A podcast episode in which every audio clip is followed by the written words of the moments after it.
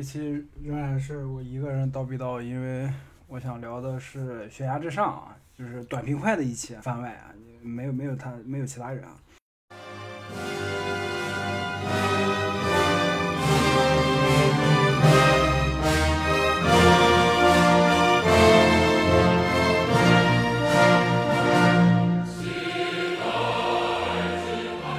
前前前几天吧，就去参加了知乎的那个。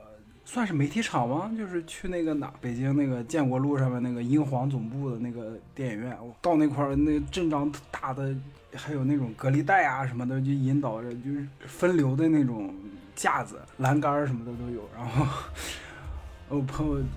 去了，到到那块看都看呆了，说这可能是国内就是首首媒媒体场里面就是安保最严格的，就是我我下楼梯去进影院的时候那个。保安还把我拦住，说你你邀请函邀请函，我说我还不是那个保安还说你电影票电影票，我说我我还没拿到电影票，我得下去领票啊。他然后他说你那个信息哪哪家媒体的，哪个媒体邀请你来的？我说啊，然后我把那个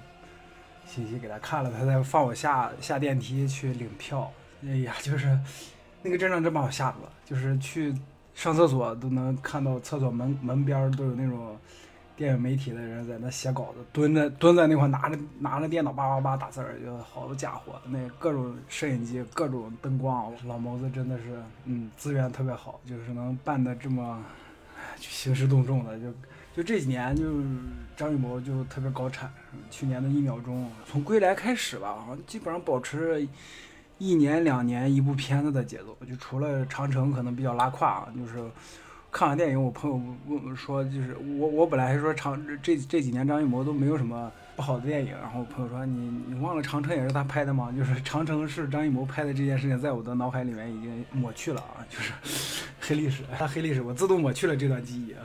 就因为这几年张艺谋的片子，他的电影真的特特质量特别高，就虽然可能票房不是很好啊，就去年一秒钟就真的特别惨，好像，嗯，这个问题吧。我一会儿细说吧，就是悬崖之上的感觉，给我感觉就是张艺谋，就是他导演的功力已经到那种重剑无锋的地步，就是你，你都完全感觉不出来他在这部片子里面注入了什么心血，但是就是拍出来的感觉特别自然啊！有剧透啊，有剧透，现在开始剧透了啊！还没看的就注意介意剧透的，现在可以关了，等。等那个你看完电影再来听这期，你看完播率是不是下降了？就啊是这样，就《悬崖之上》这部电影的故事背景是设定在上个世纪三十年代的东北哈尔滨。嗯，我们都知道那会儿是伪满时期，然后就是从他们就一开开场一场戏，就张译、朱亚文、秦海璐还有刘浩存他们几个人谈话之间能感觉出来是背景大概是七三幺相关的历史事件啊。就是这个东北伪满背景的这个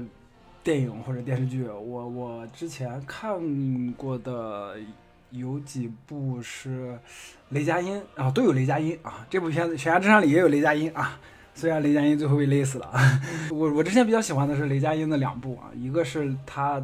和陈数还有李光洁演的那个电视剧《和平饭店》。嗯，和平饭店是，就是我是感觉这几年在我心里面是满分的那种电视剧。就是上上一次给我这种感觉是一四年的《红色》，就张鲁一演，张鲁一跟那个周一围演的《红色》，还有陶虹啊，还有小陶虹他们主演的《红色》。说回悬崖之上，嗯，之前一部是雷雷佳音演的《和平饭店》这个电视剧，还有雷佳音演的《黄金大劫案》，有宁浩导演的《黄金大劫案》啊。这两片子好像在大众的风评都不是很高，但是在我心里面这两部片子都特别好。就是满，在我心里接接近满分的存在。就是那个《绣春刀》那期，《绣春刀二》那期，我我也是谈到雷佳音在《黄金大劫案》里面的表现啊。《和平饭店》里面也有那种，也有日本的七三幺实验的背景，就是他们也是，就是要把一个把。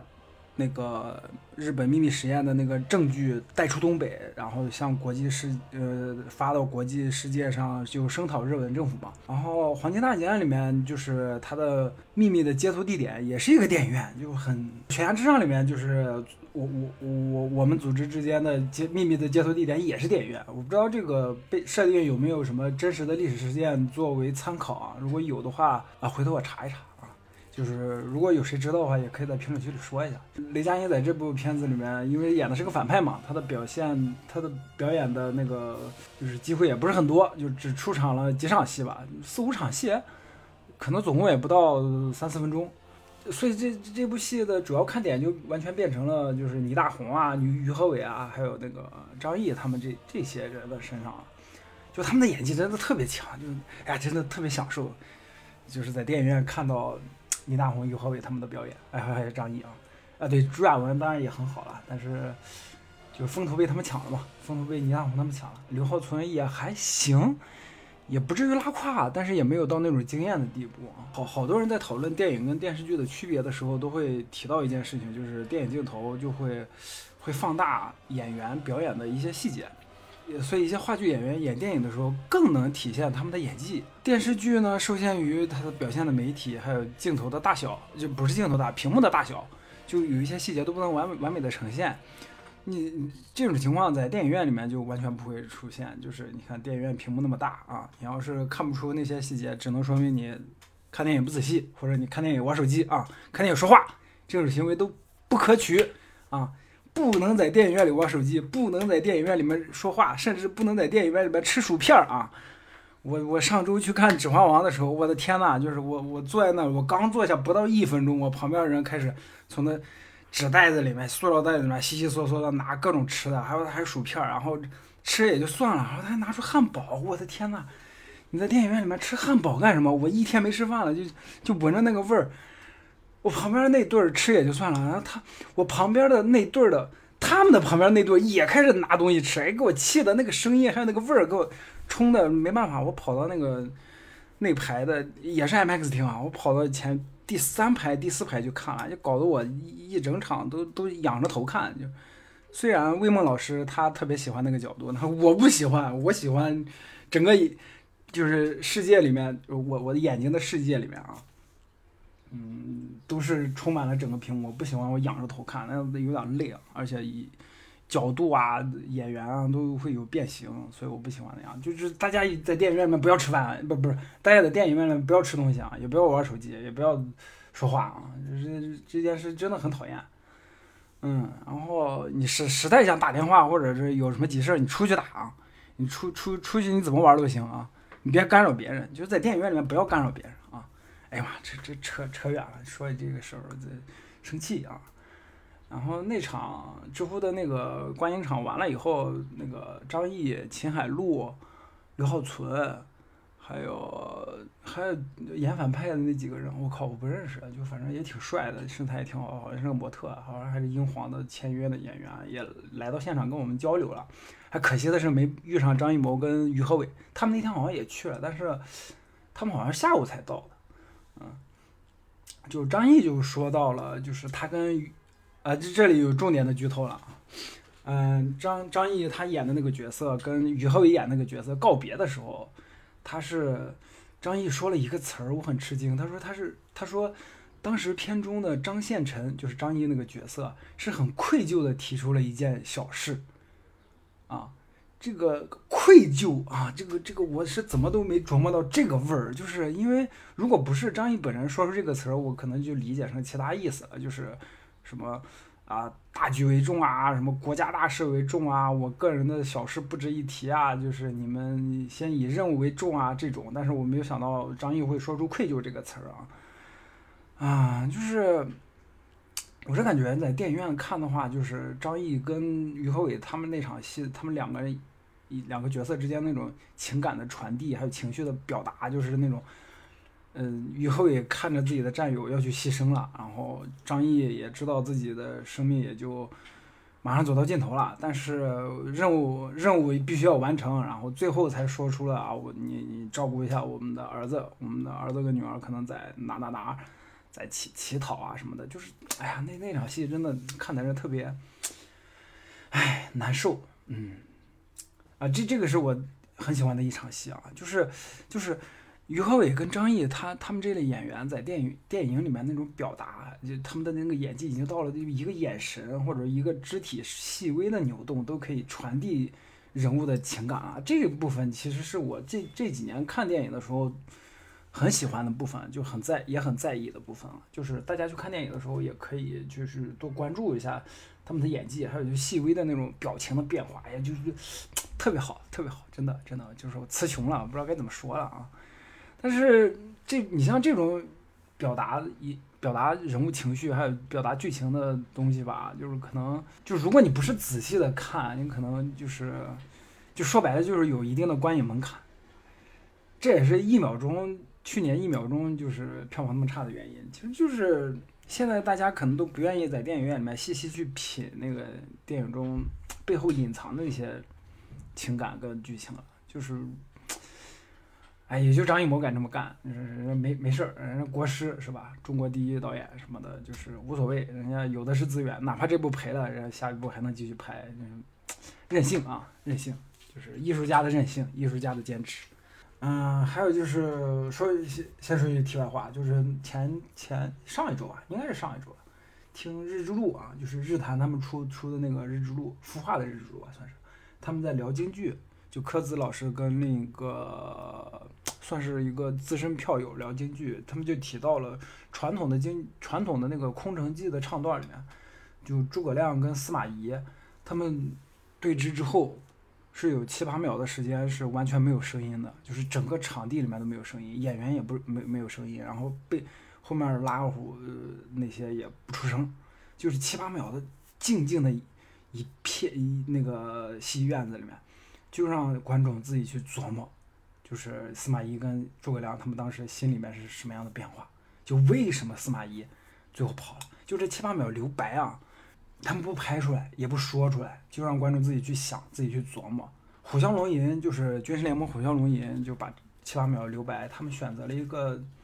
他们认为正确的解释吧，也不能说正确的，他们选择了一个解释，详细的拍了出来了。感兴趣可以去看一下啊！我一直想聊虎啸龙吟军事联盟，但是 大家也知道这部片子吧，就是。几个主播他们也不看，他们都不喜欢啊，就觉得这部剧是司马懿做主角不行啊，大逆不道啊，怎么能这样啊？人间正道是沧桑，不能让大司马懿当主角啊。就是上次《火风燎原》里面也提到了，就张公子说，哎不行，这部剧不能聊啊，就没聊过了。啊，就是这种就是京传统京剧里面这种留白啊，就在现在的这种新的媒体，就是电影影视里面变成了演员间那种没有声音的表演，就有可能有背景音。但是演员不说话，他没有台词，他也没有那种特别激烈那种肢体语言，他就只是，只是通过眼神或者表情细微的，就嘴角的一点点的抖动，去传递这个感情。呃，我最近在看那个戏剧新生活那个那个综艺啊，我们五一之后可能会聊一期，就是吴比他在静止，就是那个片那个综艺里面，他那个剧叫《出山》。最后那那一个表情，那一连串表情的变化，就是，哎呀，给我看的就是那个特写镜头啊！你如果在剧院看的话，可能看不到那么细微，但是在综艺上，他们就可以用镜头，用特写镜头，就是把那个无比的那个细微的表情变化体现出来。就这这点我特别喜欢，啊，就这种留白的这种形式啊，就刚才也不也说了嘛，变就是在影视里面就是那种演员之间无声的那种表演。啊，就是还有一个例子，就是我们在《绣春刀》那《绣春刀》那期里面也提到过了，就是张震跟杨幂在雨夜的时候有一个告别的一个一场戏，那段其实也是那这种留白的无声的表演，就是他们两个人，就是他们那两个两个两两个人的心理变化，还有他们的情绪，你得看通通过张震和杨幂他们的眼神，还有低头抬头那一点点细微的变化，去细细的品味，细细的琢磨啊。就这段可能我我咪啊有点拉胯啊，就全凭张张震老师带着啊，但也好啊，这个因为是吧，就情绪传达到了就行了啊。嗯，我咪还是很美的啊，张震是吧，帅，嗯，演技也特别好啊。这种戏啊，就特别考验那种演员的表演的功力。就这种戏在《悬崖之上》里面到处都有，而且上面不是已经说了一场戏了吗？就是再有一个我最喜欢的一场戏，就是倪大红倪倪倪大红跟于和伟对峙的有一场戏。两个人那种心理的变化，还有两个人那种啊斗智斗勇，就是排就是桌面之下的那种暗流涌动情绪的传递，而且特别到位。他们两个人就真的是用眼神在交流，你知道吗？就是可能可能这边于和伟，可能这边倪大红抖眨一下眼睛，抖一下眼睛，就是他的一直那种神神叨叨的那种啊。然后于和伟这边也是那种，哎，就回一个眼神，然后就是就来来回回这种拉扯，哎呀，特特，哎，特别精彩，真的，真，哎，这真的真的真的。还有就是那个，呃，基本上没有什么台词的秦海璐啊，就是映映后的时候都有演员都都有观众说，哎，秦秦海璐老师，你你在吃饭那场戏的时候，你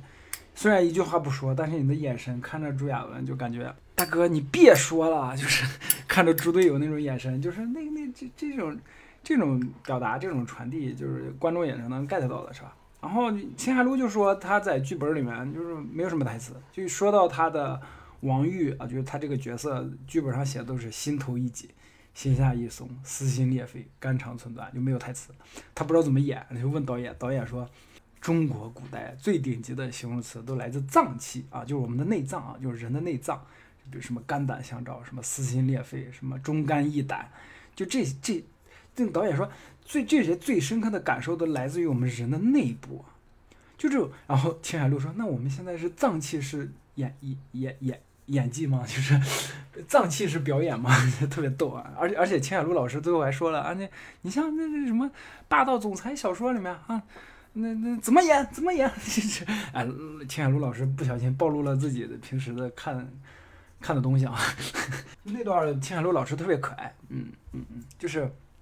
就这种由内而外迸发的这种演技，就是这是我特别喜欢《悬崖之上》的一点，也真正做到了那种谍战片那种暗流涌动，就啥都不跟你说，你就猜就完了。间谍要是啥都说，那不是脑袋掉几回了，都死几次了都。你再来看那个啥，姚晨和孙红雷演那个前夫不也是吗？就什么都不说呀，你说了怎么办？说就是连连做梦都不敢说梦话啊。你说错一个词儿，你你有可能不小心就把秘密给说去了，或者把密码给说出去了啊！这个，这这就是就谍战片这种这个魅力啊，就是张艺谋通过他这个《悬崖之上》完美的拍出来啊，这个是我特别喜欢的，就是就是咱们高超的演技啊，就是我记得那个谁，何冰老师也说过，就是不是你哭啊，就是好演技，是吧？就是你演员把握角色的心理，你把握角色的情绪的变化。啊通过这个肢体跟表情把这个剧把这个人物给表现出来，这才是高超的演技。从来就不是什么哎呀，哎呀，我不活了，这这这种这哪是演技啊？这是哭坟呢，这是啊，这个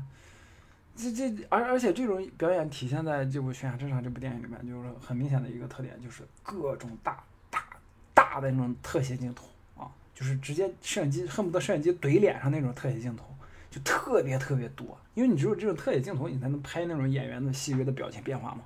是吧？除了特写镜头，还有一个镜头就是我自己注意到的啊，就是几乎那种九十度的俯拍的镜头，就每一次就是角色命悬一线的时候，就是包括刘浩存在火车站，还有张译在巷街头巷巷战的时候，他追那个追逐戏的时候，都是那种九十度直接拍，然后人在一条路上。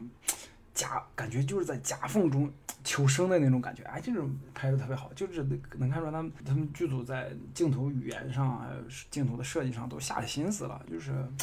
哎呀，这是特别好，就我特别喜欢这种东西。你不不不是那种行活，什么直接一个正反打打一打一集啊，打打十来分钟，那没没没意思是吧？谁要看你这个？那是个人都能拍，是不是？还还有就是这个电影的英文名是，我操，我都不会念，im，impasse 啊。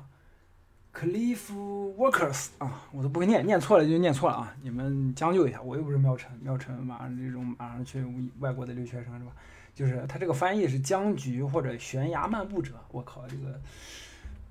百度翻译还挺还挺文雅啊！悬崖漫步者，我我我当时看在电影院里面看到那个英文标题就是 Cliff Cliff Workers，我我想的就是悬走钢丝的人，我想的是走钢丝的人。啊，就是间谍，基本上就是在悬崖之上，就是生行走在这个生死一线间，就是你可能，